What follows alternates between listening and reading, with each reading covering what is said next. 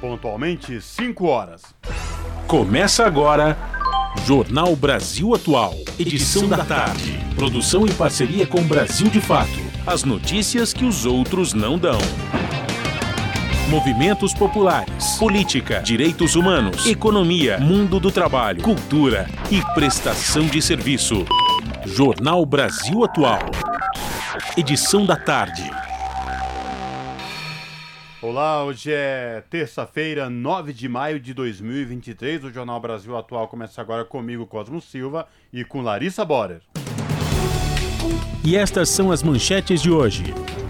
Rita Lee, a rainha do rock brasileiro, morre aos 75 anos em São Paulo. Apenas 16% das crianças menores de 5 anos receberam duas doses da vacina contra a Covid. Tribunal Superior Eleitoral condena Flávio Bolsonaro por divulgação de vídeo associando Lula ao demônio. E o Supremo Tribunal Federal pode tornar réus mais 250 acusados por ataques golpistas em 8 de janeiro. MST vai doar 25 toneladas de alimentos no encerramento da Feira Nacional da Reforma Agrária. Quebradeiras de Coco Babaçu inaugura um centro de formação com financiamento do Fundo Amazônia. Inscrições para o Enem começam dia 5 de junho e é possível concorrer a vagas em universidades públicas por meio do SISU. Produção de veículos no Brasil tem queda de 19,4% entre abril e março. E alteração na Lei Rouanet vai dar benefícios a pessoas e empresas que contribuam financeiramente com manifestações de música regional. Participe do Jornal Brasil Atual por meio dos nossos canais.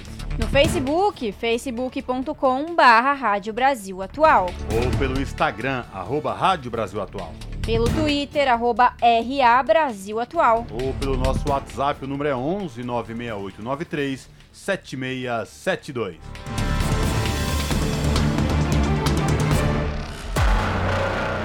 Você está ouvindo?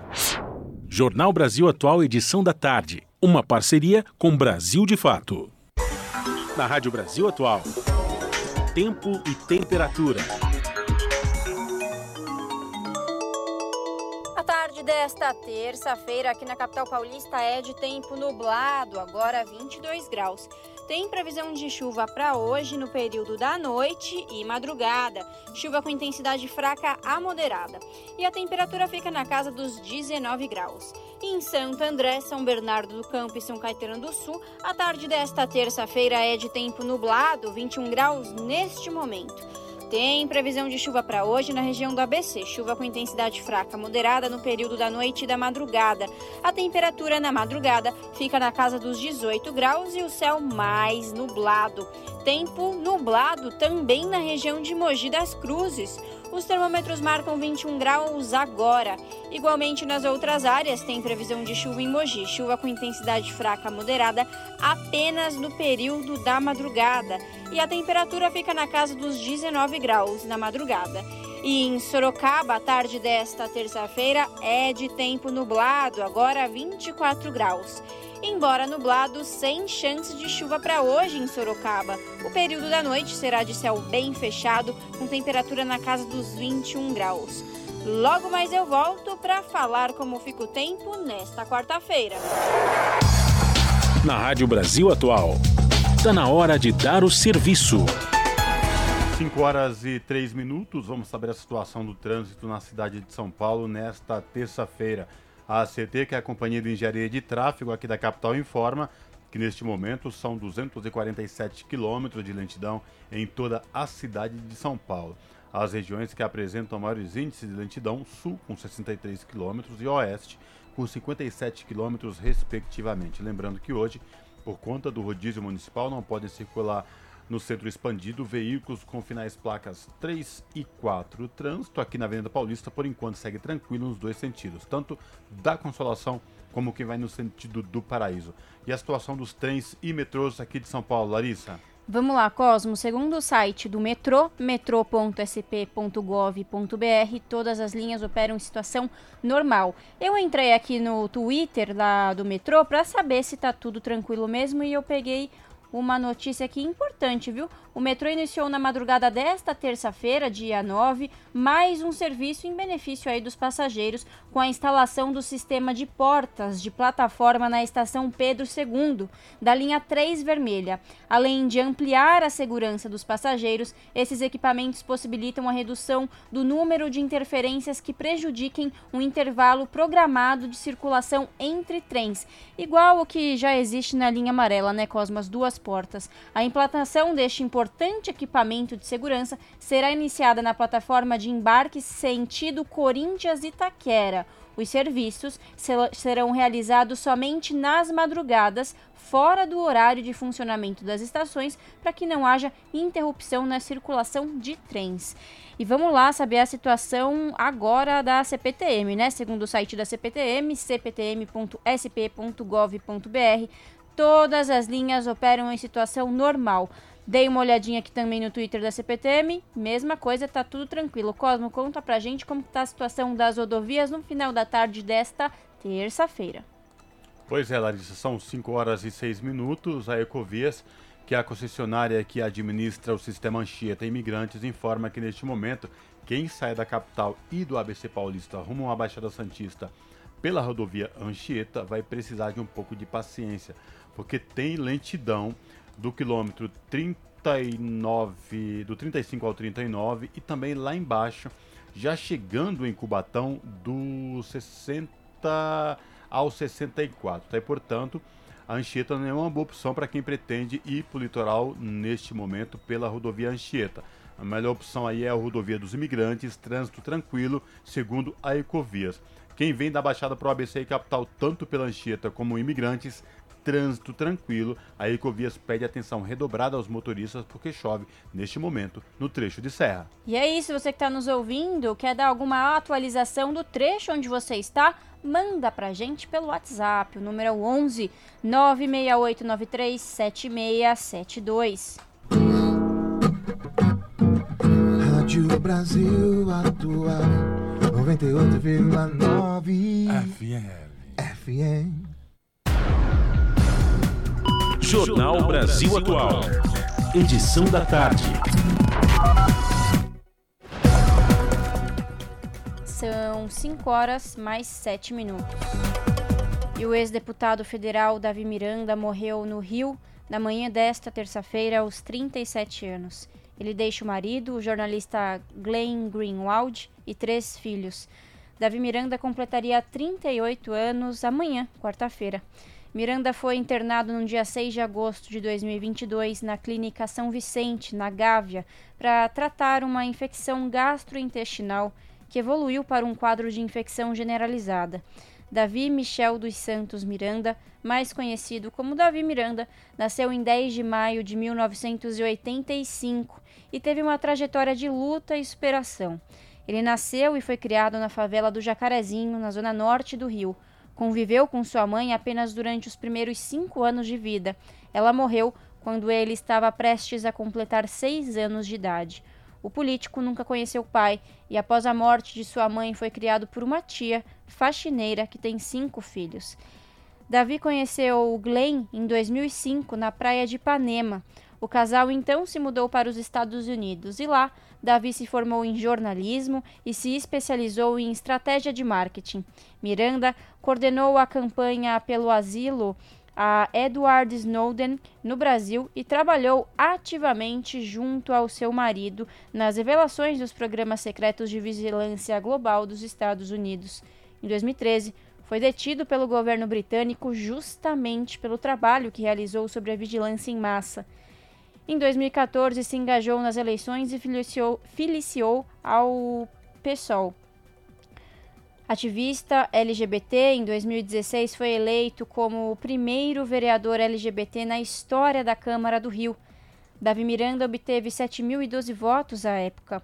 Em 2019, ocupou a vaga do deputado federal eleito Jean Willis, que decidiu não assumir o mandato e deixou o país devido a ameaças de morte. No mesmo ano, Miranda foi eleito pela revista Time como um dos dez líderes da próxima geração. O presidente Lula lamentou a morte do ex-deputado. Em uma rede social, Lula escreveu, aspas, um jovem de trajetória extraordinária que partiu cedo demais, fecha aspas. O corpo de Davi Miranda será velado nesta quarta-feira na Câmara Municipal de Vereadores no centro do Rio. Ainda não foi divulgado o horário do velório e nem o local do sepultamento. São 5 horas e 10 minutos e o Brasil perdeu a rainha do rock. Rita Lee morreu nesta segunda-feira em São Paulo. Aos 75 anos, ela tinha sido diagnosticada com câncer de pulmão e desde 2021 vinha fazendo tratamento contra a doença. A cantora morreu em casa, cercada da família. A confirmação da morte foi feita pelos próprios familiares em nota oficial nas redes sociais nesta terça-feira. Rita Lee é considerada uma das maiores cantoras e compositoras da história do Brasil. Em 1970, acompanhada dos Mutantes, Rita gravou seu primeiro disco. De lá para cá, foram inúmeros os sucessos como Panis e Cessans, Ovelha Negra, Doce Vampiro, Mania de Você, Amor e Sexo, Erva Venenosa, Pagu, Agora Só Falta Você e Jardins da Babilônia. Como boa estrela, o velório dela não poderia ser em outro lugar. O planetário do Parque do Ibirapuera, na capital paulista. A homenagem acontece nesta quarta-feira e o público vai poder se despedir da cantora das 10 às 5 horas da tarde. Como queria Rita, seu corpo será cremado em uma cerimônia particular. Rita deixa o marido Roberto de Carvalho, com quem teve três filhos, João, Antônio e Beto Lee. Ela deixa também uma legião de fãs órfãos no Brasil e no mundo. Nas redes sociais, diversas personalidades, artistas e pessoas do meio político prestaram suas homenagens à rainha do rock, Rita Lee. Em seu Twitter, o presidente Luiz Inácio Lula da Silva escreveu, aspas, Rita Lee Jones é um dos maiores e mais geniais nomes da música brasileira, cantora, compositora, atriz e multi-instrumentista, uma artista à frente do seu tempo, Julgava inapropriado o título de rainha do rock, mas o apelido faz jus à sua trajetória. Rita ajudou a transformar a música brasileira com sua criatividade e ousadia. Não poupava nada nem ninguém com seu humor e eloquência. Enfrentou o machismo na vida e na música e inspirou gerações de mulheres no rock e na arte jamais será esquecida e deixa na música e em livros seu legado para milhões de fãs no mundo inteiro. Meu abraço fraterno aos filhos Beto, João e Antônio, familiares e amigos. Rita, agora falta você, escreveu Lula. A primeira-dama, Janja Lula da Silva, também prestou suas condolências. Demais artistas, músicos e políticos como Gregório do Vivier, Regina Casé, Lázaro Ramos, José de Abreu, Preta Gil, Alaerte, Gilberto Gil, Pete, Emicida, Jean Willis, Guilherme Boulos, Glaze Hoffman, Ivan Valente, Margarete Menezes, entre muitos outros, prestaram suas homenagens a Rita Lee, que nos deixou nesta segunda-feira, aos 75 anos. São 5 horas e 13 minutos e a gente continua repercutindo aí a morte da Rita Lee, porque também tem outros desdobramentos revolucionária e acumuladora de hits. Vamos conhecer um pouco da história, trajetória da Rita Lee na reportagem de Leandro Martins.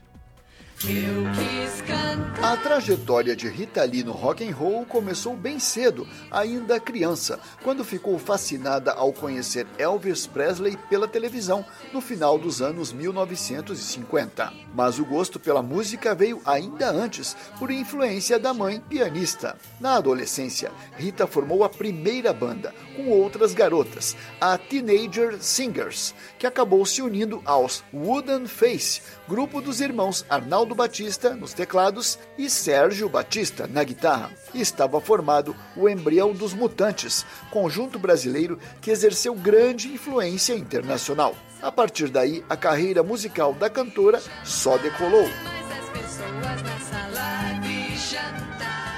Os Mutantes participaram de festivais e do tropicalismo, ao lado de Caetano Veloso e Gilberto Gil. Eles tiveram um papel decisivo para abrasileirar o rock e trazer guitarras e rebeldia juvenil para o ambiente da MPB. Com liberdade criativa, a banda fez músicas experimentais, com toques psicodélicos, como a voz sussurrada de Rita em Ando Meio Desligado. Mas começaram os desentendimentos na banda e em 1972 a cantora foi expulsa dos Mutantes. Sem se abalar, ela começou em seguida uma carreira solo. Na metade da década, com a banda de apoio Tutti Frutti, Rita Lee emplacou um grande sucesso já no primeiro disco, Mamãe Natureza. O segundo álbum, Fruto Proibido, traz Agora Só Falta Você, outro hit famoso que garantiu o estrelato a Rita Lee. E tinha mais um clássico no álbum, provando o talento dela, Ovelha Negra. Roberto de Carvalho, que tocava teclados e guitarras no Tutti Frutti, e Rita Lee se apaixonaram e se casaram. A união rendeu três filhos e um mergulho de cabeça no pop, com dezenas de sucessos, como Mania de Você, a mais executada da cantora. E foram empilhando sucessos. Saúde, Nem Luxo Nem Lixo, Caso Sério, Desculpe o Aue Chega Mais e outros tantos. Inquieta e criativa, Rita Lee ainda escreveu duas autobiografias, livros infantis, criou programas de rádio e ainda atuou em novelas e filmes. Setentona desistiu dos shows, mas jamais da música e seguiu compondo. Em setembro de 2021, a cantora e compositora inaugurou uma exposição com seu acervo pessoal de figurinos, objetos, instrumentos e imagens no Museu da Imagem e do Som em São Paulo. Com a colaboração de César Fatioli e sonoplastia de Jailton Sodré, da Rádio Nacional em São Paulo, Leandro Martins. Você está ouvindo? Jornal Brasil Atual, edição da tarde. Uma parceria com Brasil de Fato. 17 horas mais 17 minutos. Sabe aquela família que adotou a mentira e a farsa para se manter na política? Pois é, a Justiça Eleitoral pegou um deles, pelo menos nesse caso. O TSE condenou o senador Flávio Bolsonaro, do PL, pela divulgação de um vídeo editado que dá a entender que Lula teria um pacto ou relação com o demônio. A corte determinou que o parlamentar pague multa de 5 mil reais pela manipulação do vídeo. A maioria dos ministros acolheu representação do PT, que alegou propaganda eleitoral negativa em 2022. O vídeo manipula a gravação de um evento com a presença de Lula em 2021. Na versão manipulada por Flávio Bolsonaro, Lula teria dito, aspas, eu, ontem, quando cheguei, as mulheres jogaram pipoca em mim e me entregaram um santo. Como é que chama? Me entregaram um Xangô. Tenho relação com um demônio. Eu estou falando com um demônio, o demônio está tomando conta de mim, fecha aspas. Na verdade, Lula disse o seguinte, aspas, eu, ontem, quando eu cheguei, as mulheres no palco jogaram pipoca em mim e me entregaram um santo. Como que é que chama? Me entregaram um Xangô. E nas redes sociais do bolsonarismo, eles estão dizendo que eu tenho relação com o demônio, que eu tô falando com o demônio, o demônio está tomando conta de mim. Se deu mal nessa, hein, Flávio Bolsonaro? São 5 horas e 18 minutos. E nesta terça-feira, o Supremo Tribunal Federal passa a decidir se torna réus mais 250 acusados por ataques no 8 de janeiro. A reportagem é de Renato Ribeiro. Mais 250 envolvidos nos atos golpistas de 8 de janeiro começaram a ser julgados nesta terça-feira pelo Supremo Tribunal Federal. Esse é o quarto conjunto de denúncias apresentado pela Procuradoria-Geral da República contra acusados pelas ações de vandalismo nas sedes do Supremo, do Congresso Nacional e do Palácio do Planalto. O julgamento acontece no plenário virtual e vai até a próxima segunda-feira, dia 15. Os inquéritos estão sob a relatoria do ministro Alexandre de Moraes. Agora, o STF vai decidir se abre ações penais contra os acusados. Se as denúncias forem recebidas, eles viram réus. Em seguida, começa a fase de coleta de provas com depoimentos de testemunhas de defesa e de acusação. Depois, o Supremo vai julgar pela condenação ou absolvição dos acusados. Nessa segunda-feira, por oito votos a dois, a Corte tornou réus mais 250 acusados de participação nos atos antidemocráticos, durante o julgamento do terceiro bloco de denúncias contra os acusados. Até o momento, a Corte decidiu pela abertura de ações penais contra 550 pessoas das 1.300 acusadas de participação nos atos antidemocráticos. Com informações da Agência Brasil, da Rádio Nacional em Brasília, Renato Ribeiro. 5 horas mais 20 minutos. O relator do novo marco fiscal confirmou que parecer deverá ser entregue nesta semana. Em entrevista à Rádio Câmara, Cláudio Cajado adiantou pontos em discussão no texto final e avaliou que novas regras deverão ser aprovadas pelos deputados com impacto positivo para a economia. Os detalhes com Ana Raquel Macedo.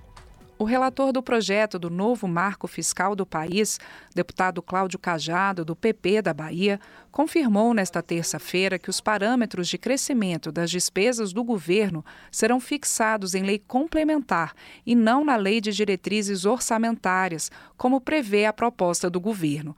A medida deve ser colocada no parecer que Cajado vai apresentar ainda nesta semana. Pelo texto do governo, entre 2024 e 2027, as despesas vão poder crescer em termos reais, ou seja, acima da inflação, entre 0,6% e 2,5%, limitado a 70% do crescimento real da receita. Para os demais anos, o crescimento seria definido na LDO no início de cada legislatura, portanto, a cada quatro anos. Para Cajado, a fixação em lei complementar torna a alteração legislativa mais difícil pelo governo, dando credibilidade ao parâmetro escolhido. Lei complementar exige maioria absoluta para ser aprovada, enquanto a LDO é aprovada por maioria simples. Nós queremos ter um marco fiscal mais longevo, mais estável e, com, consequentemente, mais efetivamente aplicável. Para isso, nós estamos aqui trazendo da LDO para o corpo do texto da, é, do projeto de lei complementar. Isso, na minha opinião, dará mais segurança e mais, digamos assim, é, demonstração de que o marco fiscal veio para ficar. Cláudio Cajado falou sobre o texto em entrevista ao programa Painel Eletrônico da Rádio Câmara. Em relação às negociações com os partidos, o relator do projeto do marco fiscal disse que alguns pontos ainda estão sendo discutidos em reuniões com as bancadas. É o caso da volta do contingenciamento obrigatório do orçamento e da responsabilização do presidente da República pelo não cumprimento da meta de resultado primário. O contingenciamento é feito a cada dois meses se o governo verificar que pode descumprir a meta de resultado primário. Pelo texto do governo, o contingenciamento seria facultativo. Além disso, se não cumprir a meta, o presidente não sofreria nenhuma sanção, só teria um limite de gasto menor. Cajado afirmou que há uma demanda de diversos parlamentares para mudar isso. A maioria dos colegas, dos deputados que eu tenho conversado, acham isso muito pouco. Ora, você chegar e dizer que não conseguiu fazer com que alcançasse a meta. E ao mesmo tempo, você ainda tem 50% para gastar, então existe muita sugestão de você trazer de volta o que você disse, o contingenciamento, que seria aquele acompanhamento que você faz entre a receita e a despesa. Se tiver defasagem, ou seja, mais despesa do que receita, você segura e contingencia. Preferiria aguardar a conclusão das reuniões com as bancadas. O deputado Cláudio Cajado disse ainda que o projeto deve ser aprovado na Câmara e terá um impacto positivo na economia, permitindo a redução dos juros. Isso vai trazer credibilidade, segurança, efetividade da política fiscal e vamos atingir o quê? A política monetária, que é justamente a queda dos juros. Então você não pode é, pensar que o juro vai cair por vontade dos governantes. Você tem que dar demonstrações claras. E ao votarmos esse marco fiscal e em seguida a reforma tributária, o Congresso está dando um passo importantíssimo no sentido de fazer com que o Banco Central possa sim reduzir o juros. O novo marco fiscal do país deverá substituir o regime de teto de gastos, que está em vigor desde 2016. Por esse regime, as despesas do governo só podem crescer até a inflação. O novo marco fiscal permite que, além da inflação, as despesas tenham um crescimento real, que vai variar conforme a receita. O envio do projeto do novo regime fiscal é uma exigência da Constituição a partir de mudança aprovada pelos parlamentares no ano passado. Da Rádio Câmara de Brasília, com informações de Janari Júnior, Ana Raquel Macedo. São 5 horas e 24 minutos.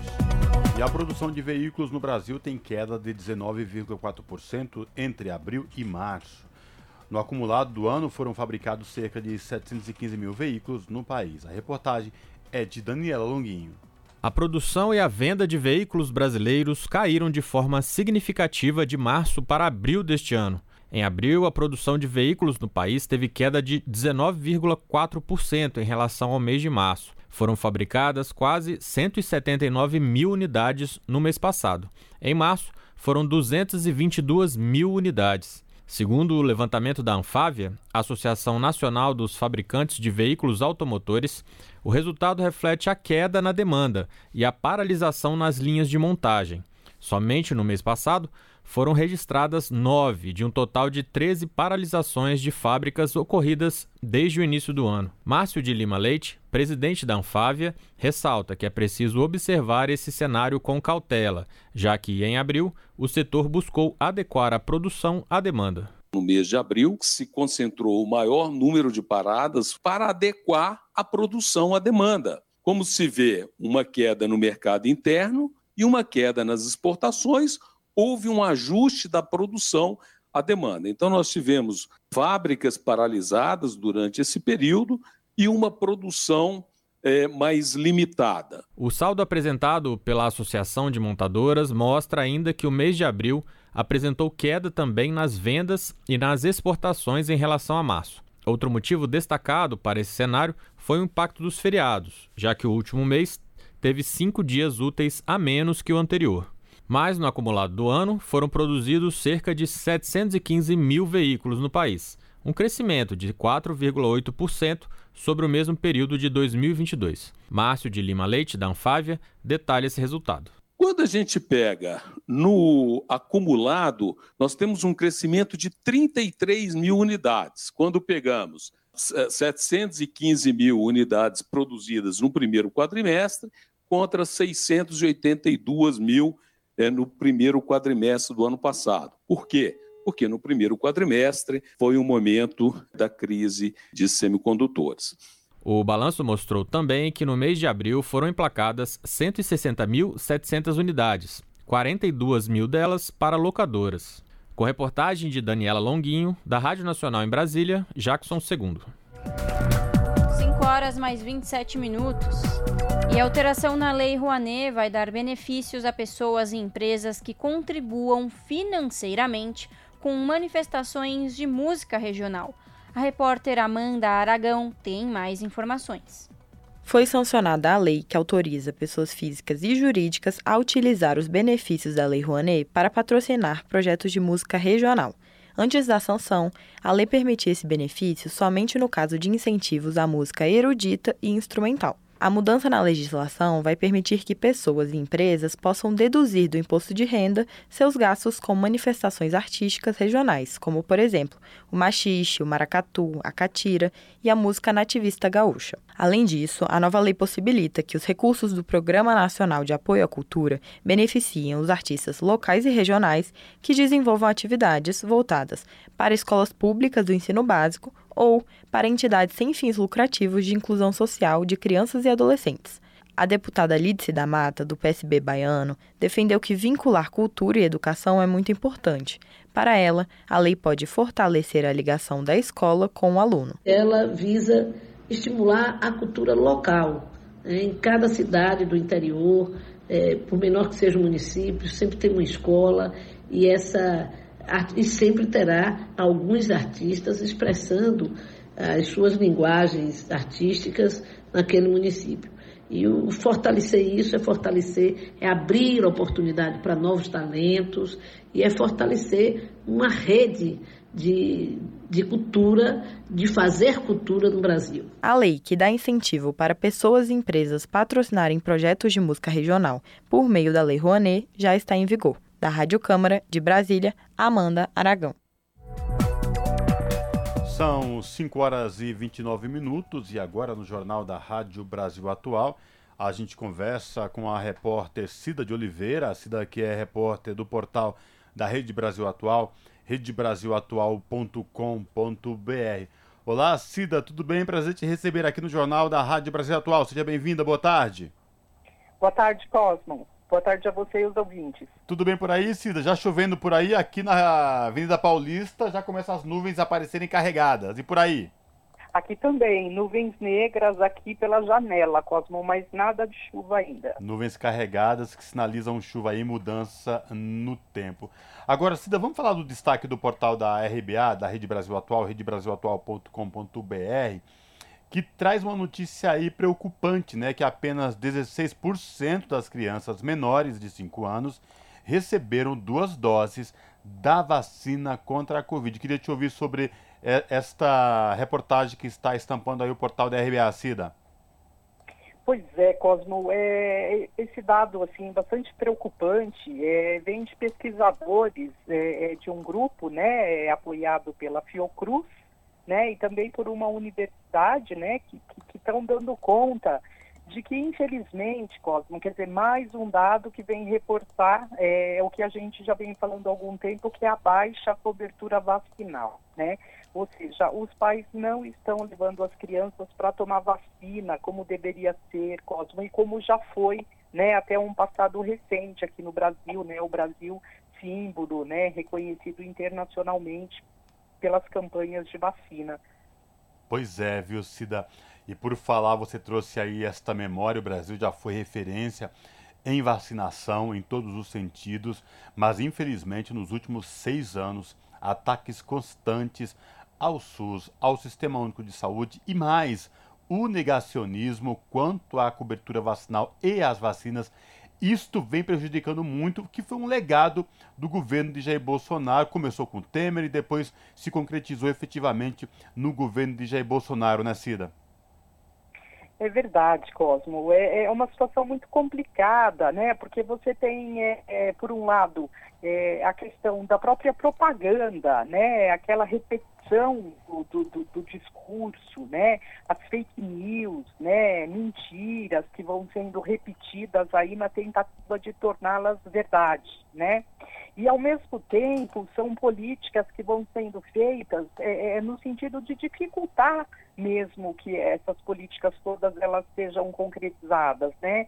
Eu estou falando mesmo é de dificuldades é no, nos postos de saúde, né? Durante é, é muito tempo se dificulta é, a, a, oferta mesmo da vacina, é a vacina que não chega, né?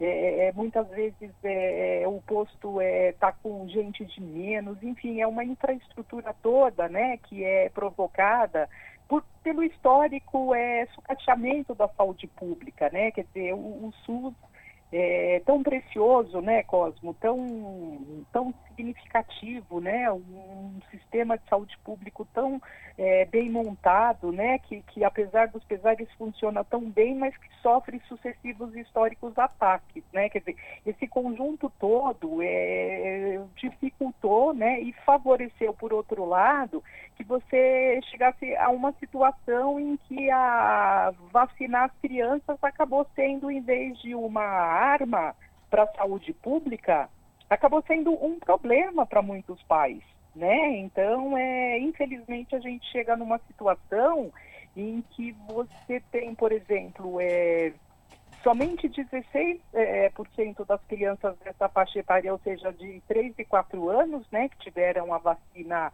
a vacinação é, autorizada pela Anvisa, e, e, somente esse percentual, né, que tenha recebido as duas doses, né? Ô Cida, e o que é mais complicado ainda, porque é, esta campanha negacionista do governo anterior contra a Covid-19 especificamente trouxe uma outra questão maior, porque isso fez com que outras vacinas que deveriam ser aplicadas nessas crianças, nessa faixa etária, como por exemplo para prevenir contra outras doenças, inclusive contra a polio, fossem negligenciadas pelos pais, né? Ou seja, esse arcabouço aí que traz mais complicações para as crianças não diz respeito apenas à Covid-19, mas com outras doenças, né? É verdade, Cosmo. E as autoridades de, de saúde têm criticado, é, reclamado, aliás, lamentado também é, isso, porque você tem um calendário é, de vacina no Brasil em que o sistema público oferece uma gama muito grande, né? Muita, é, são muitas as, as, vacinas oferecidas, né? No posto, é, sem que se tenha que pagar por isso, né? São muitas doenças que foram é, erradicadas, são muitas né, doenças que deixaram de, de, de circular no, no, no, nosso meio, né? E infelizmente doenças que voltaram, né? Sarampo, né? E mesmo pólio teve é, registro de casos é, de, de, de, da volta da circulação do, do vírus causador da pólio, né? No Brasil, inclusive, no Pará, né? Então, é, são doenças, no caso agora a gente falando da polio, é, quem não se lembra, né, Cosmo, de né? A gente está falando, não sei, a gente está falando agora que não se lembra, né? Muitas gerações, é, muitas pessoas agora vão falar, ah, não é do meu tempo, né? Mas se a gente for lembrar, começo dos anos 70, era muito comum, todo mundo tinha um coleguinha na escola que tinha sido vítima da, da, da, da, da paralisia infantil. Né? Então a gente vive um risco é, de que é, a, agora a gente vive finalmente, né, felizmente, uma outra política de saúde que está voltada para a reestruturação da, da, da, vacina, é, da vacinação, e a gente tem é, agora, felizmente, essa preocupação, né? Mas mesmo assim, com toda essa vontade, com, a, com essa política no centro, né? É, é, mesmo assim você tem ainda esses resquícios todos, né, de um período em que é, o negacionismo foi tão forte que, que, deixou aí essa herança nefasta, né, e não é do dia para a noite que a gente consegue reverter isso, né, Cosmo, levando até em conta que ao mesmo tempo que se luta tanto para reverter tudo isso, você ainda tem aí os grandes grupos, né, da, da, das empresas, né, das, da, das plataformas, né, que estão resistindo insistindo tanto de fazer é, de, de, de, vir a ser reguladas, né? Então a gente quer dizer ainda tem mais esse, essa dificuldade, mais esse complicador, né? Que é de se fazer a regulação da, da internet, né? Para se, é, se acabar é, ou no mínimo, no mínimo se, se reduzir é, é, essas notícias falsas e tudo para as pessoas voltarem a, a, a ter acesso a, a, o que de fato, né, as informações referentes à saúde, à prevenção de doenças, né, e, e com relação à vacina, que a gente, o Brasil confia na vacina, né, o Brasil é um país que teve uma trajetória é, é, bastante importante na erradicação de diversas doenças. Muito bem lembrado. E lembrando aqui aos nossos ouvintes do jornal da Rádio Brasil Atual que a vacina bivalente já está disponível em todos os postos de saúde em todo o Brasil. Para quem tem pelo menos duas doses já da vacina contra a Covid, aí a bivalente já está disponível para adultos acima de 18 anos. Já tomou a sua bivalente, Cida? Eu já tomei a minha há 15 dias. Eu tomei, faz uma semana já. Muito bom. E não senti nada, não tive problema nenhum, viu, Cosmo? Assim, só ficou um pouco doloridinho o braço, né? Porque Aham. também é uma é. fadiga, né? Mas Sim. faz parte, né? Levando faz em parte. conta aí que a gente acaba tendo, é, ficando livre, né, de complicações aí que é, felizmente, né, de, de, um passado aí que está ficando para trás, né, Cosmo? É verdade. Então, reforçando aí pedido do Ministério da Saúde, a própria ministra Nízia Trindade, quando a Organização Mundial de Saúde decretou o fim da emergência da pandemia em nível mundial, lembrando que a, mesmo com o fim da emergência sanitária mundial, a pandemia não acabou, convidando todos, reforçando a importância da, da vacinação completa aí, inclusive já com a bivalente. Fábio Balbini está falando aqui para mim que não tomou ainda, mas já está marcado para ir numa unidade básica de saúde lá de Mauá tomar a sua. A Larissa, que mora em Cotia, também Falou que já marcou a sua dose para ir com a mãe junto para tomar, e reforçando aí o convite para todos que nos escutam tomar vacina, porque vacinas protegem. Cida, obrigado. Levar por... as crianças, né, Cosmo? Exa... Levar as crianças, né, para que a gente amplie essa, esse percentual, porque, sabe, apenas 16% é, de cobertura vacinal é, nessa questão da, da Covid é muito pouco, né? É muito pouco porque com esse, com esse percentual, Cosmo, segundo o pesquisador, é, você permite que, que infelizmente, que, que, que morram duas crianças a cada três dias.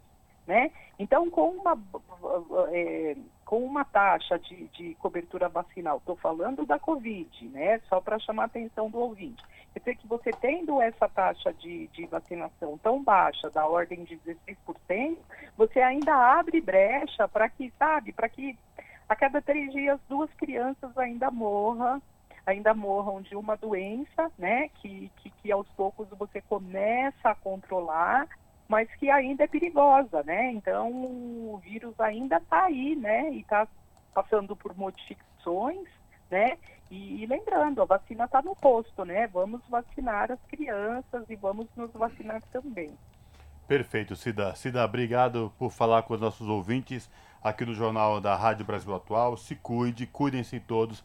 A gente volta a falar em uma próxima oportunidade, viu? Obrigado, abraço. Obrigada, abraço para você e para todas as pessoas que nos ouvem. Falamos aqui com a Cida de Oliveira no jornal Brasil Atual. As notícias que os outros não dão. Jornal Brasil Atual. Edição da tarde. Uma parceria com Brasil de Fato. 5 horas mais 40 minutos. E Câmara aprova a semana de conscientização sobre cuidados de gestantes e mães nos primeiros anos da maternidade. A repórter Paula Bitar tem os detalhes. A Comissão de Constituição e Justiça da Câmara aprovou uma proposta que cria a Semana Nacional de Conscientização sobre os cuidados das gestantes e mães nos primeiros mil dias da gestação ao final do segundo ano de vida do bebê, a ser celebrada anualmente na semana do dia 15 de agosto.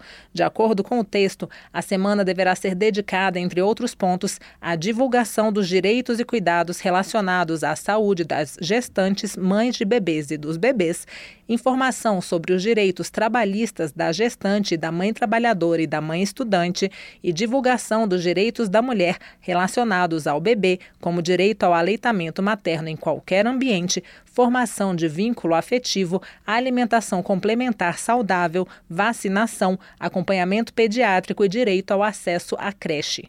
Também deverá ser divulgada a importância para a saúde da mulher do apoio paterno no cuidado com a gestação, parto e puerpério e em todas as atividades do lar.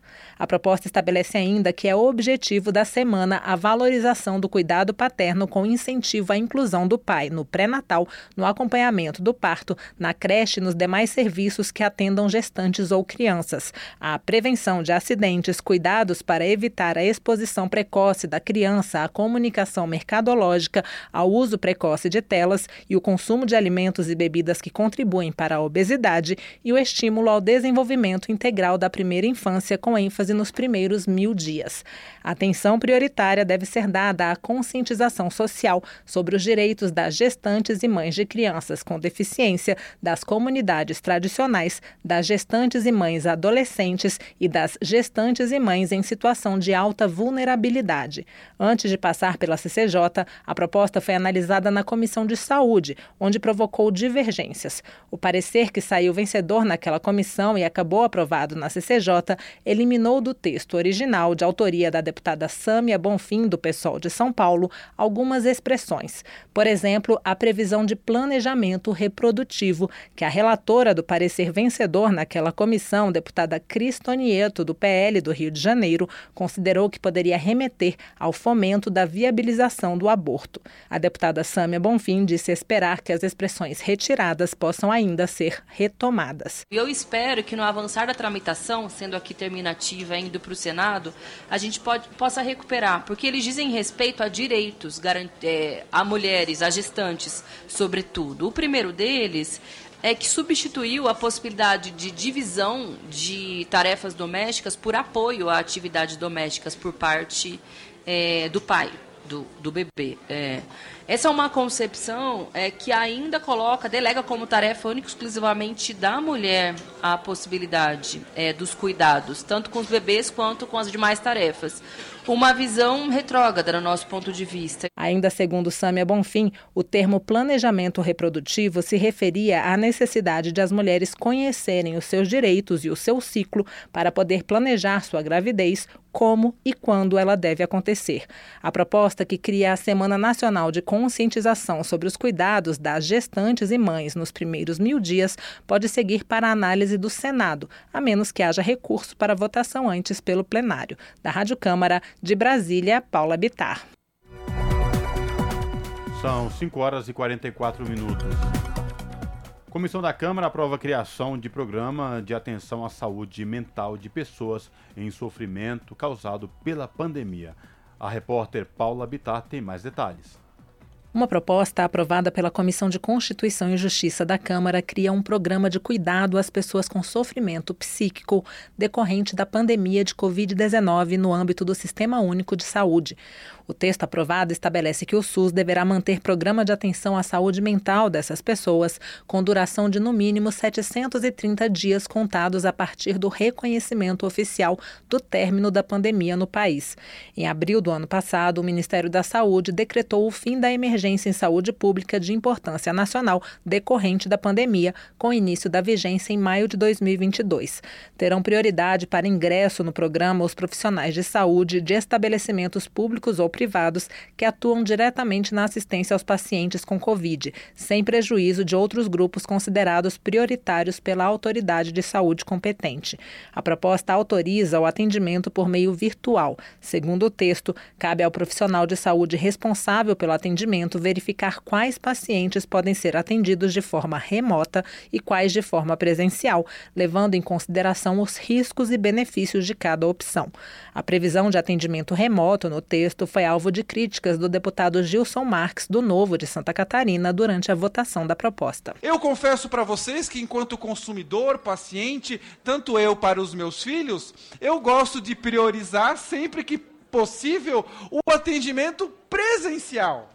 É lógico que, se for emergencial, se eu estiver longe, se o médico não puder atender, a depender de circunstâncias alheias à minha vontade, é que eu vou fazer o atendimento telepresencial. A lei não pode me impor, a contragosto, algo que é ruim para o paciente. A relatora da proposta, a deputada delegada Catarina, do PSD de Sergipe, defendeu o texto. A pandemia, ela ficou marcada na nossa história. Muitas vidas se foram. Muitas pessoas ficaram com sequelas, muitas vezes irreversíveis. E uma delas é a sequela mental, da doença mental. E nós precisamos ter recursos, especialmente nos municípios, para que essas pessoas pessoas possam ser tratadas. A telemedicina, ela é regulamentada. A ideia do legislador aqui, do autor do projeto, na realidade, não foi que as pessoas ficassem em casa sendo tratadas por internet. O paciente, ele vai se dirigir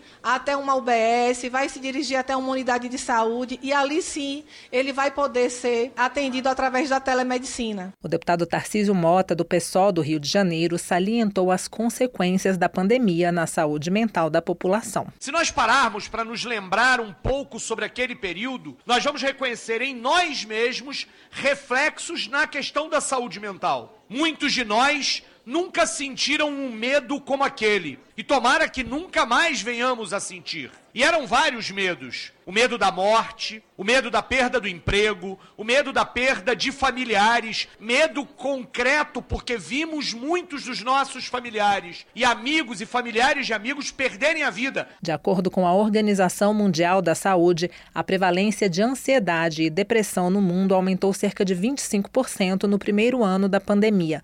A proposta que cria um programa de cuidado às pessoas com sofrimento psíquico decorrente da pandemia de Covid-19 no âmbito do SUS segue para análise do plenário. Da Rádio Câmara, de Brasília, Paula Bitar.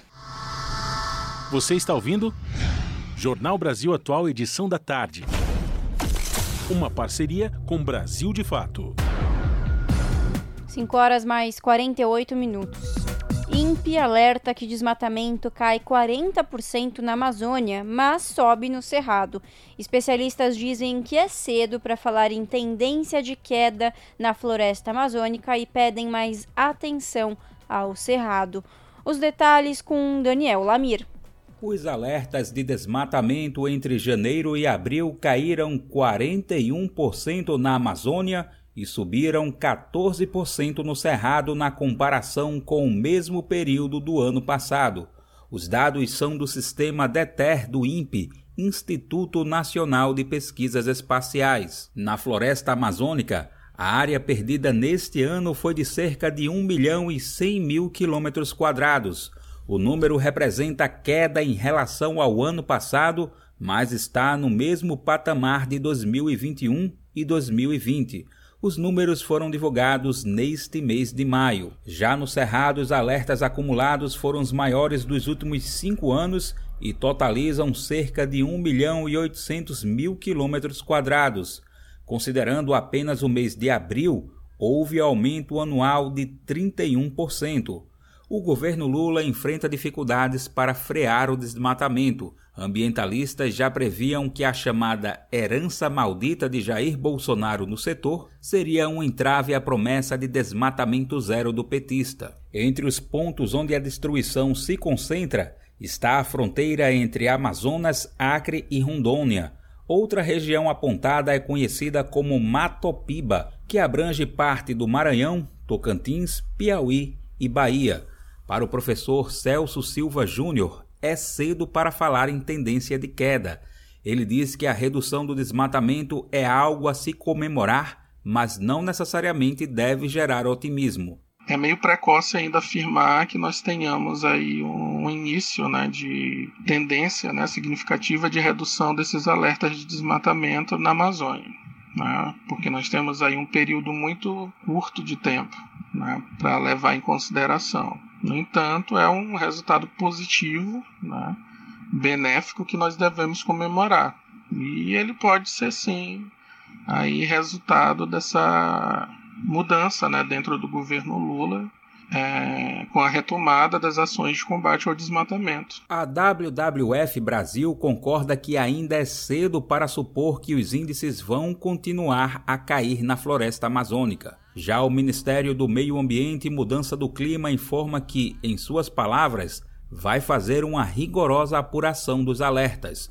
O objetivo da pasta é verificar se os desmatamentos foram autorizados pelos estados.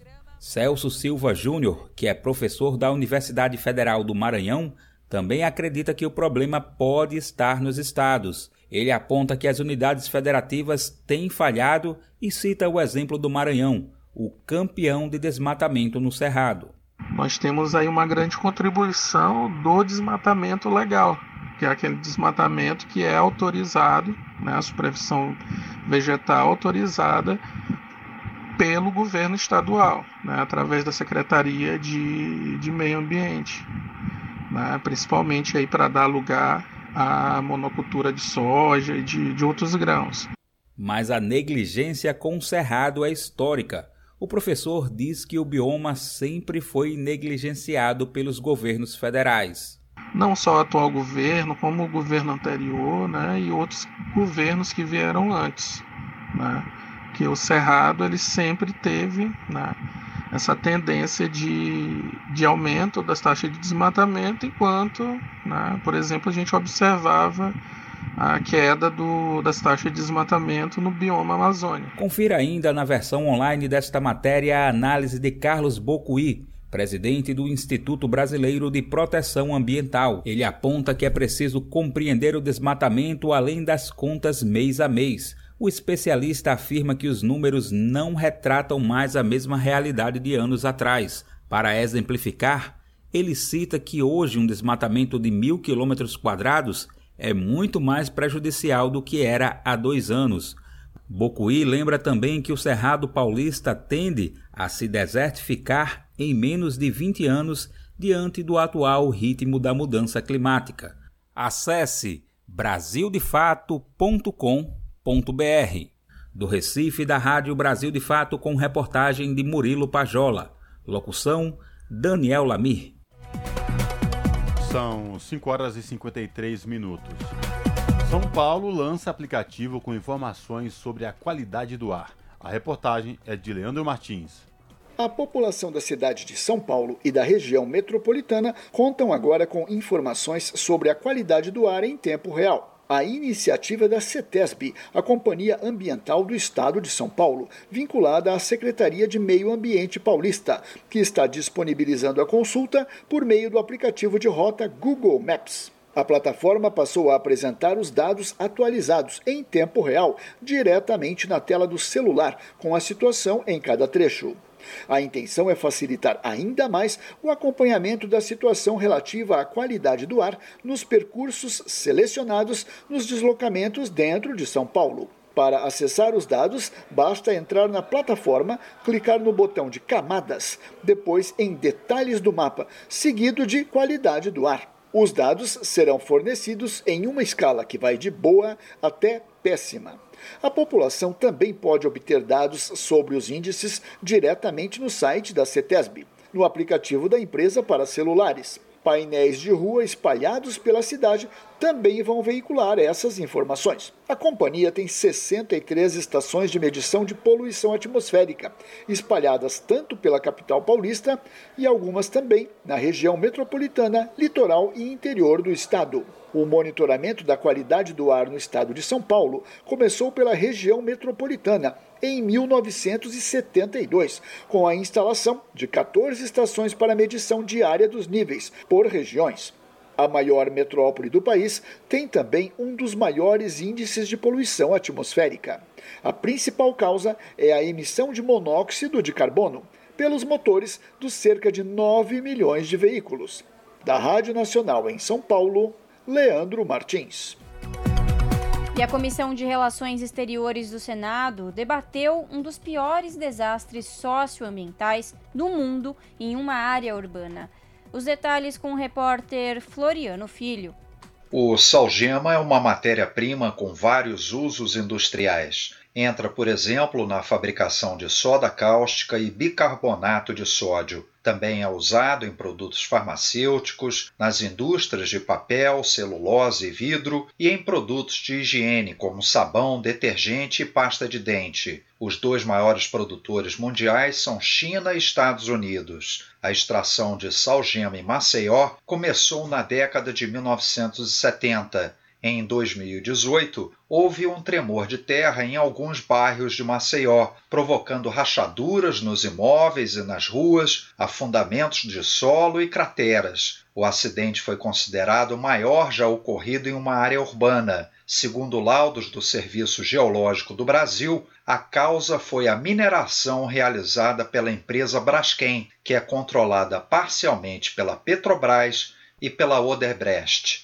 Além das perdas materiais, as vítimas denunciam prejuízos para a saúde e para o cotidiano das famílias. O caso ainda está sendo julgado no Brasil e em uma corte internacional na Holanda. A Comissão de Relações Exteriores do Senado realizou nesta segunda-feira uma audiência pública para ouvir várias partes envolvidas no desastre. Ricardo Antunes Melro, da Defensoria Pública de Alagoas, diz que as indenizações aos moradores das comunidades locais são insuficientes e desproporcionais em relação aos lucros distribuídos pela empresa aos acionistas. Enquanto a Braskem negociava a bagatela de 25 mil reais para pagar a população do Flechal, sem qualquer contato com essa população, ela distribuía no mesmo período um lucro de 7,1 bilhões de reais. O senador astronauta Marcos Marcos Pontes, do PL de São Paulo, cobrou maior responsabilidade social das empresas mineradoras. Que a gente precisa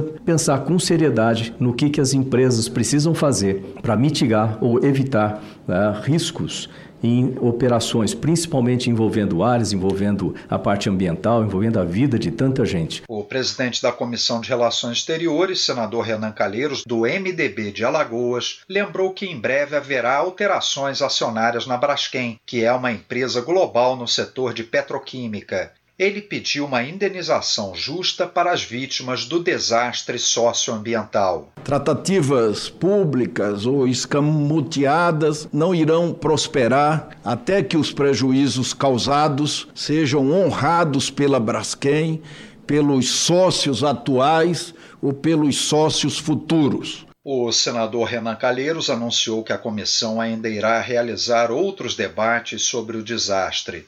Da Rádio Senado, Floriano Filho. A pluralidade de ideias e a informação confiável nunca foram tão necessárias. Você que gosta do conteúdo jornalístico produzido pela Rádio Brasil Atual e pela TVT tem uma missão muito importante: dar o seu apoio para que nossa voz continue cada vez mais forte. Jornalismo independente, com responsabilidade com a notícia e com a democracia, só é possível com a participação e o apoio popular. Acesse o site catarse.me/tvt, faça a sua assinatura e nos ajude com sua contribuição. Rádio Brasil Atual e TVT. Compromisso com a notícia. Compromisso com você. As notícias que os outros não dão. Jornal Brasil Atual. Edição da tarde. Uma parceria com Brasil de Fato. Pontualmente, 18 horas. Rádio Brasil Atual. Para sugestões e comentários, entre em contato conosco por e-mail redação@jornalbrasilatual.com.br ou WhatsApp DDD 11 96893 7672. Acompanhe a nossa programação também pelo site redebrasilatual.com.br.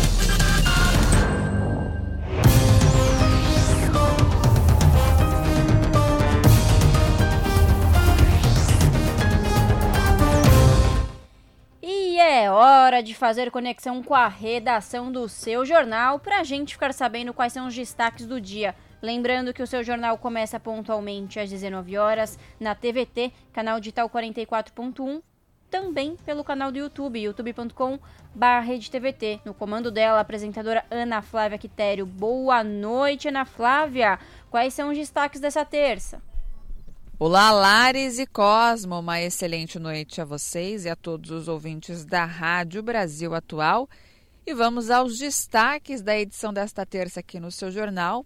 Começando, não poderia ser diferente, vamos mostrar a repercussão, tanto nacional como internacional, da morte de um dos grandes ícones do rock brasileiro, Rita Lee. Pois é, ela que faleceu na noite de ontem.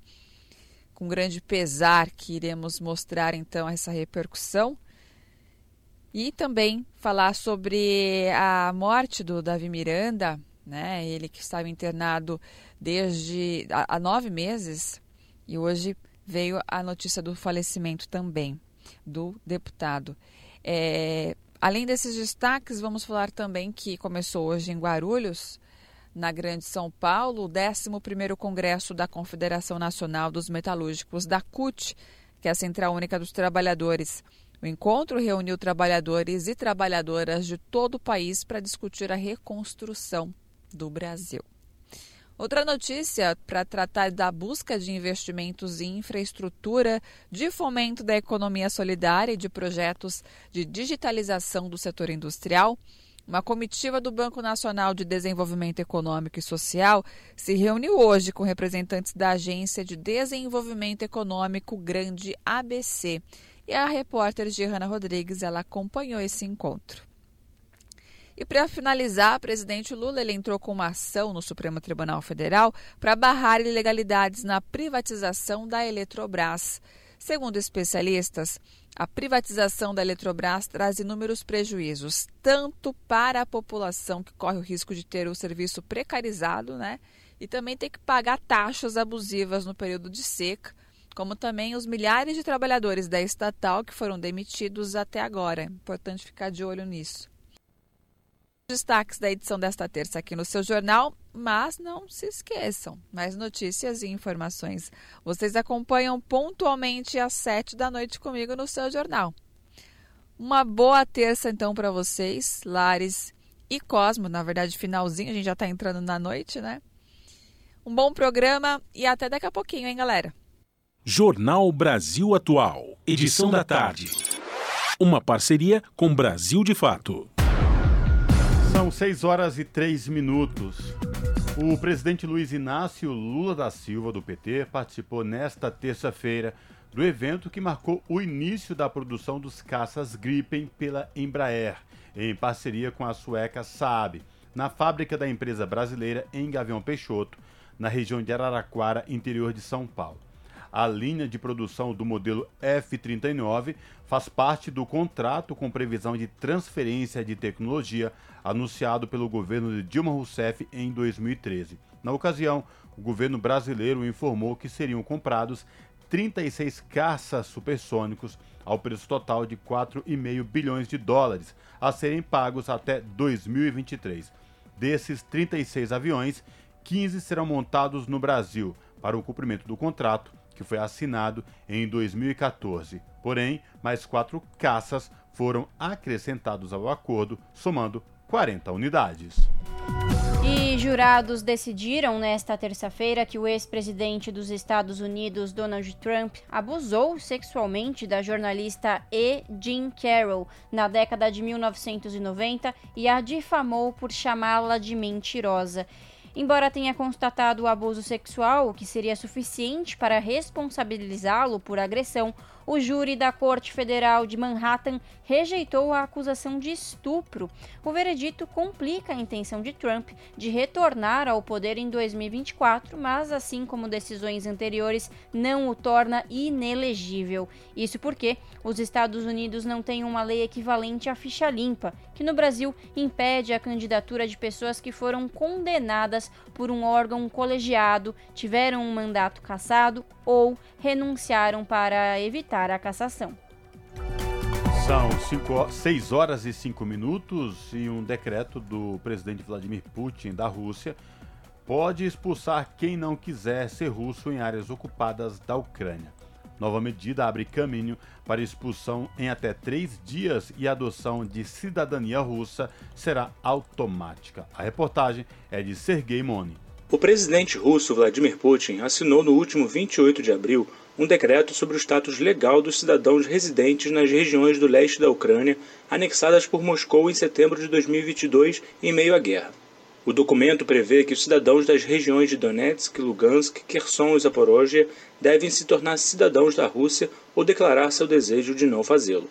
Dessa forma, o decreto pressupõe que aqueles moradores destes territórios que decidirem não receber o passaporte russo serão considerados estrangeiros ou apátridas. O processo é conhecido como passaportização, ou seja, uma forma burocrática de estender a ocupação militar. O diretor do Instituto Ucraniano de Política, Ruslan Bornik, explica como esse mecanismo vai funcionar. Reparem que a pessoa deve declarar isso, sobre a não aceitação da cidadania russa. Se a pessoa ficar calada e não for atrás do passaporte russo, por esse decreto, ela será considerada cidadã da Rússia. As pessoas que não adotarem a cidadania russa serão aquelas pessoas que declararam o desejo de não adotá-la. Se a pessoa não declarar que ela não quer assumir a cidadania russa, ela será considerada como cidadã russa mesmo sem receber o passaporte russo. Atualmente, a população dessas regiões é em sua maioria composta por russos, ucranianos e pessoas que tornaram-se cidadãos das autoproclamadas repúblicas populares de Donetsk e Lugansk, em meio ao processo de independência desses territórios separatistas do governo de Kiev. Após a anexação, agora Moscou inicia um processo de distribuição em massa de passaportes russos para essas populações. Assim, aqueles que não aceitarem a cidadania russa serão considerados estrangeiros a partir de 1 de julho de 2024 e, portanto, poderão ser expulsos do território que as autoridades russas consideram como parte da Federação Russa. É o que explica o diretor do Instituto Ucraniano de Política, Ruslan Bortnik. Nos casos em que a pessoa decidir que não quer receber a cidadania russa, o procedimento de sua expulsão é significativamente facilitado. É provável que tais pessoas que vão declarar sobre o desejo de não receber a cidadania russa sejam expulsas, expulsos massivamente, porque eles não serão questionados. E por que vocês não querem receber a cidadania russa? A pessoa pode responder porque considero que a região de Kherson é território da Ucrânia. Então vocês precisam ir embora, porque vocês estão violando o decreto do presidente da Federação Russa. É dessa forma que esse mecanismo vai funcionar. O processo de transformação do status burocrático das populações nos territórios anexados pela Rússia gerou controvérsia na política interna da Ucrânia. É o que explica Ruslan Bortnik. Na Comissão Parlamentar para os Direitos Humanos da Ucrânia, está sendo recomendado adotar a cidadania russa nesses territórios para que eles não sejam expulsos. Já a vice-primeira-ministra da Ucrânia, Irina Vereshchuk, recomenda não adotar essa cidadania. E essa discussão ocorre hoje, inclusive publicamente. É compreensível que, do ponto de vista da desocupação desses territórios, da manutenção dos movimentos de guerrilha ucranianos, do movimento de resistência nesses territórios, a Ucrânia deseja que essa população pró-ucraniana permaneça lá.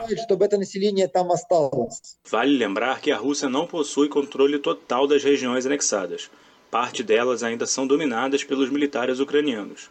Em particular, as forças armadas da Ucrânia retomaram o controle da cidade de Kherson após as autoridades russas formalizarem sua anexação. Dessa forma, o novo decreto de Putin é visto como uma forma de criar argumentos para fixar a presença russa nestes territórios em futuras negociações políticas. É o que aponta Ruslan Bortnik. Se a Rússia conseguir manter esses territórios por meio da força militar, de qualquer maneira no futuro haverá negociações entre a Ucrânia e a Rússia, ou entre a Rússia e o Ocidente, em relação ao futuro da Rússia e da Ucrânia, futuro do equilíbrio. Isso pode não acontecer rapidamente, pode ser daqui a muitos anos. Então, assim como aconteceu na Crimeia, em Donetsk e Lugansk, a Rússia vai apelar com o fator da cidadania e questão étnica das populações desses territórios como argumento sobre por que esses territórios devem ser mantidos e fixados à Rússia. Do Rio de Janeiro para a Rádio Brasil de Fato, Sergei Moni. 18 horas mais 10 minutos. E ao receber prêmio Carlos V, Guterres diz que mudou, que mundo precisa curar divisões Cerimônia presidida pelo rei da Espanha reconhece dedicação de líder da ONU no enfrentamento de crises globais. Em discurso, Antônio Guterres pede cura das divisões, paz com a natureza e foco no senso comum de humanidade. A reportagem é de Felipe de Carvalho. O secretário-geral das Nações Unidas, Antônio Guterres, recebeu o Prêmio Europeu Carlos V, atribuído pela Academia Europeia e Ibero-Americana da Fundação Just. A cerimônia foi realizada nesta terça-feira na Espanha, presidida pelo rei Felipe VI. O evento contou ainda com a presença do presidente de Portugal, Marcelo Rebelo de Souza, e do primeiro-ministro Antônio Costa. Em seu discurso de aceitação, Guterres disse que receber o prêmio em nome de todo o trabalho das Nações Unidas é um motivo de orgulho ainda maior. Ele lembrou que tanto a ONU como a União Europeia foram criadas em nome da paz após o horror de duas grandes guerras. Hoje vivimos em um mundo em que a paz se esquiva e se encontra debilitada. A violência campa a suas anchas em demasiados rincones do planeta. O chefe das Nações Unidas afirma que a paz é ilusória e frágil e que a violência está crescendo em várias regiões do mundo. Ele mencionou que regiões inteiras, como o Oriente Médio e o Sahel estão sendo arrasadas por conflitos prolongados que parecem não ter fim à vista. Na sua 16ª edição, o júri decidiu atribuir a honraria ao líder da ONU pelo seu comprovado, extenso e duradouro percurso de vida dedicado ao compromisso social, ao processo de integração europeia, à promoção do multilateralismo e à dignidade humana, abordando desafios e crises globais. Ao mencionar o conflito no Sudão, o chefe da ONU disse que a situação está se deteriorando dramaticamente da noite para o dia. Em um mundo que se está desgarrando, devemos curar as divisões, prevenir as escaladas, escuchar os agravios. Em lugar de balas, necessitamos arsenales diplomáticos. Para Guterres, num mundo que está se desintegrando, é preciso curar as divisões, evitar a escalada e ouvir as queixas de acordo com ele, em vez de balas, o mundo precisa de arsenais diplomáticos. Da ONU News em Nova York, Felipe de Carvalho. São 6 horas e 13 minutos. Ultradireita domina conselho que vai redigir nova Constituição chilena. O resultado é a segunda derrota do governo Boric sobre o tema. Os detalhes com Daniel Lamir. A extrema-direita saiu vencedora da eleição que definiu o conselho que vai redigir uma nova proposta de constituição para o Chile. O Partido Republicano, liderado pelo pinochetista José Antônio Cast, elegeu neste domingo, dia 7, o maior número de conselheiros, sendo 22 dos 50 eleitos. A coligação de esquerda Unidade para o Chile que apoia o presidente Gabriel Boric, elegeu 17 contra 11 da centro-direita. A direita terminou com a maioria absoluta de 33 cadeiras no Conselho, resultado suficiente para aprovar mudanças. As três principais pautas do Partido Republicano, que pretende manter as bases da atual Constituição, são a segurança, uma posição anti-imigração e um sistema econômico que pende mais para o privado do que para o público. A esquerda não conseguiu as 21 cadeiras que precisaria para ter poder de veto. Houve grande quantidade de votos nulos e brancos, que passaram de 20%. Nesta eleição especificamente, a participação dos eleitores aptos a votar foi obrigatória. O resultado é considerado histórico no Chile que nunca viu uma vitória da extrema-direita em processos eleitorais. A derrota da esquerda deve trazer ainda mais dificuldades para a governabilidade de Boric. Ele já teve que fazer duas reformas ministeriais desde que assumiu o país em março de 2022, após ter suas propostas na Constituição e no sistema tributário rejeitadas. Em entrevista coletiva concedida logo após o resultado, o presidente chileno pediu que o Conselho eleito atue com sabedoria e moderação, buscando acordos. Cass declarou que os chilenos deram um sinal forte e claro do rumo que desejam para o país.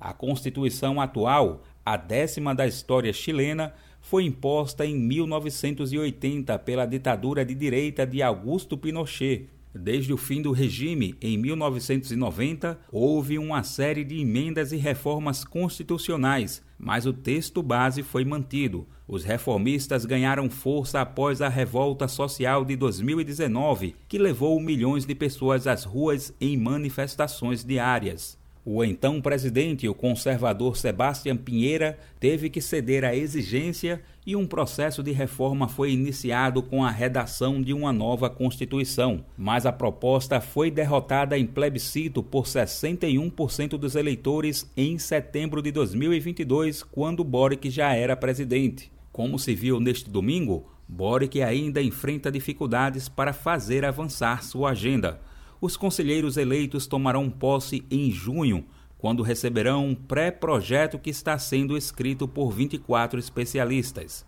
Eles terão cinco meses para redigir a nova proposta de Constituição que será submetida a mais um plebiscito em dezembro. Os conselheiros, em sua maioria políticos, terão de respeitar 12 princípios já acordados. Alguns são a constatação de que o Chile é uma república democrática com um Estado unitário, descentralizado e formado por três poderes. Também já é consenso que Banco Central, Justiça Eleitoral, Ministério Público e Controladoria são independentes. Do Recife, da Rádio Brasil de Fato, com informações da redação. Locução: Daniel Lamir.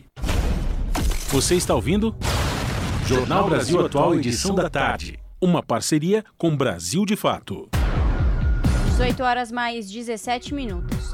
Quebradeiras de Cocubabaçu inauguram um centro de formação com financiamento do Fundo Amazônia. A entidade vai atender mulheres dos estados do Maranhão, Pará, Piauí e Tocantins.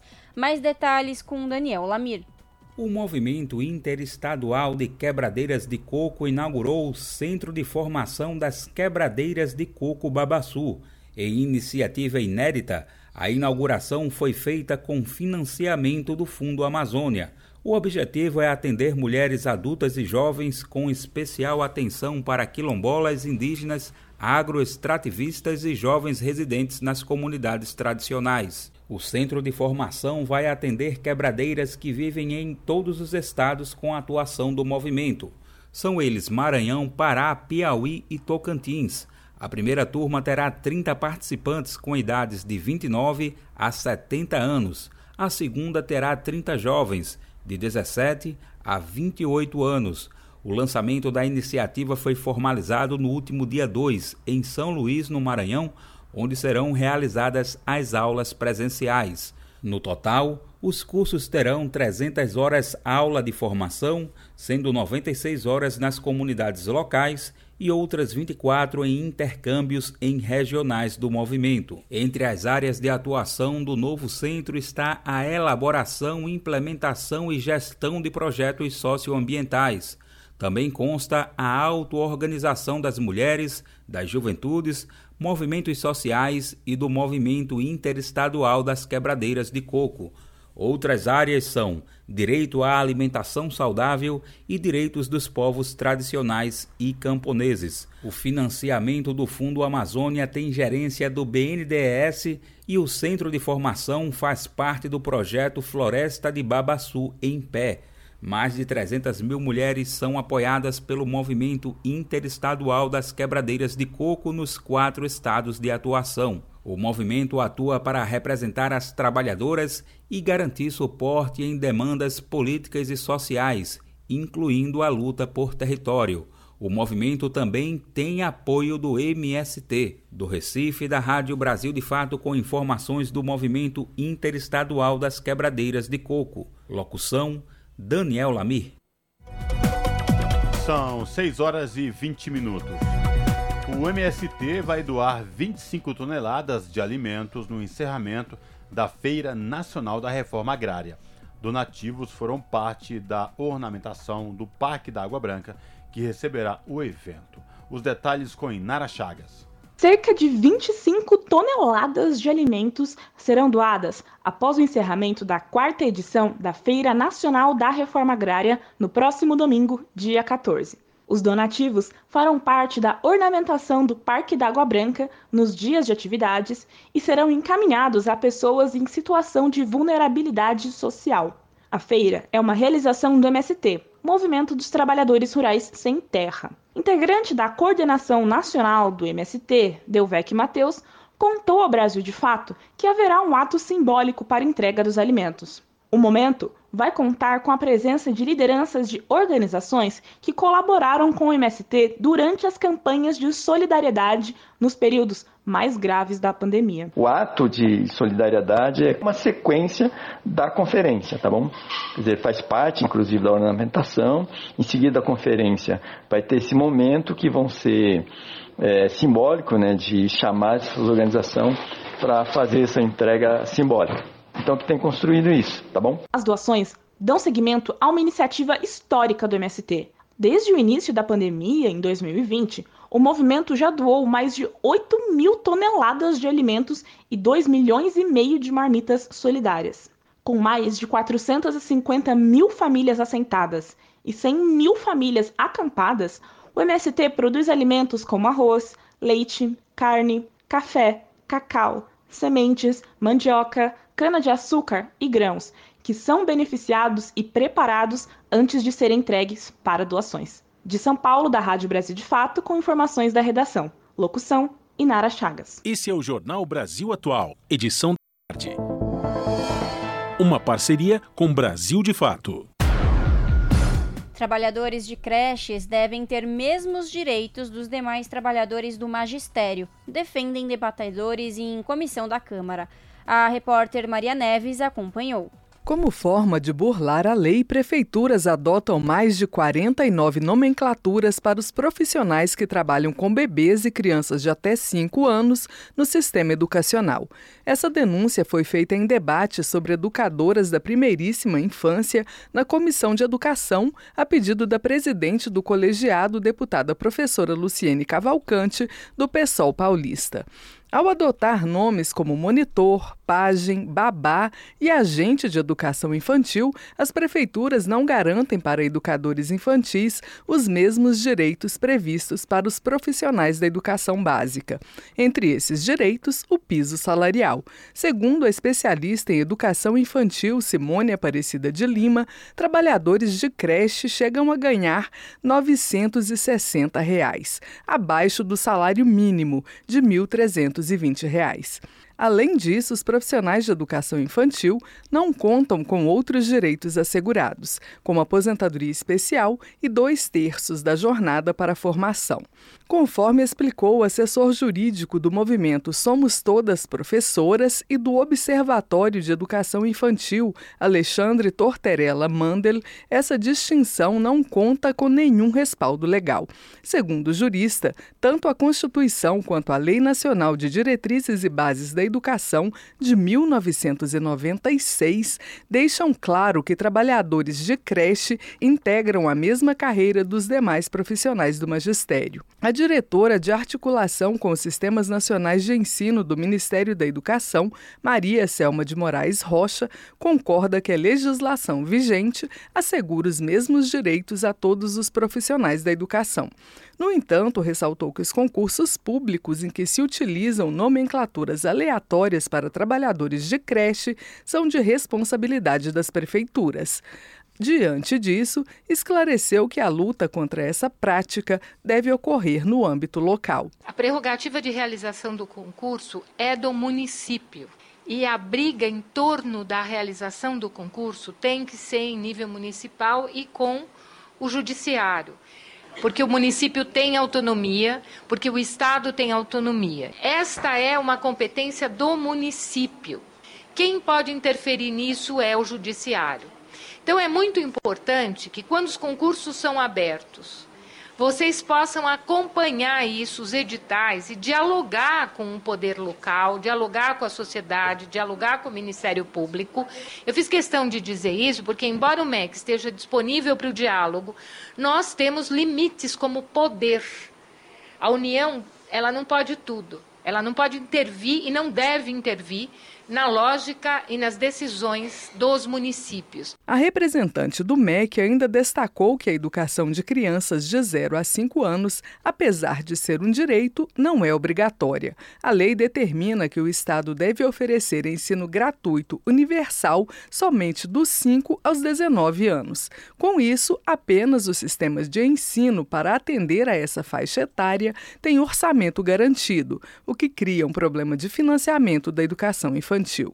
Embora também considere que a legislação já garante aos profissionais de creche os mesmos direitos dos demais trabalhadores do magistério, a deputada professora Luciene Cavalcante apresentou projeto de lei para reafirmar esse entendimento. Protocolamos hoje um projeto de lei que também busca dialogar em assegurar um direito que, no nosso entendimento, já está colocado na LDB. Mas a gente sabe como é difícil o diálogo, muitas vezes, até com o judiciário, para que haja esse reconhecimento e que garante o enquadramento das educadoras infantis, seja qual for a denominação que ela tenha no sistema de ensino dela, se ela tem a formação, se ela exerce a função docente, ela tem que estar na carreira do magistério. Embora a lei garanta a toda criança o direito à creche, a diretora do MEC, Selma Rocha, afirmou que até 2019 somente 37% das crianças de 0 a 5 anos eram atendidas. Segundo a especialista, isso significa que naquele ano 1 milhão e 400 mil crianças nessa faixa etária estavam fora do sistema de ensino. Da Rádio Câmara de Brasília, Maria Neves. Esse é o Jornal Brasil Atual, edição da tarde. Uma parceria com Brasil de Fato. Na Rádio Brasil Atual. Tempo e temperatura.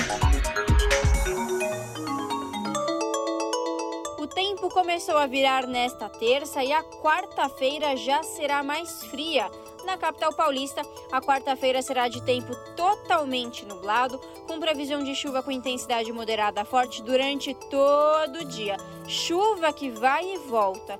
E a temperatura cai, com máxima de 22 graus e mínima de 18 graus. Nas regiões de Santo André, São Bernardo do Campo e São Caetano do Sul, mesma coisa. A quarta-feira será de tempo nublado, com previsão de chuva para todo o dia. Chuva com intensidade moderada a forte. A máxima será de 20 graus e a mínima de 17 graus. Em Mogi das Cruzes, mesma coisa. Quarta-feira será de tempo nublado, a temperatura cai e tem previsão de chuva. Chuva com intensidade moderada a forte, que vai e volta durante todo o dia com máxima de 21 graus e mínima de 17 graus. A quarta-feira em Sorocaba será chuvosa, previsão de chuva com intensidade moderada forte a partir do começo da tarde. Chuva que se estende para o período da noite, com máxima de 24 graus e mínima de 18 graus. Termina aqui mais uma edição do Jornal Brasil Atual, que teve a apresentação de Larissa Borer e Cosmo Silva. Nos trabalhos técnicos, ele, Fábio Balbini. Você fica agora com Papo com Zé Trajano, aqui na Rádio Brasil Atual e TVT. Na sequência, tem o seu jornal pontualmente às 7 da noite na TVT, canal 44.1 digital em São Paulo e na Grande São Paulo. E também transmitido no YouTube da TVT, youtube.com/redetvt. Você fica agora com uma homenagem aqui do Jornal da Rádio Brasil Atual à nossa eterna musa do rock, Rita Lee, que faleceu na noite de ontem.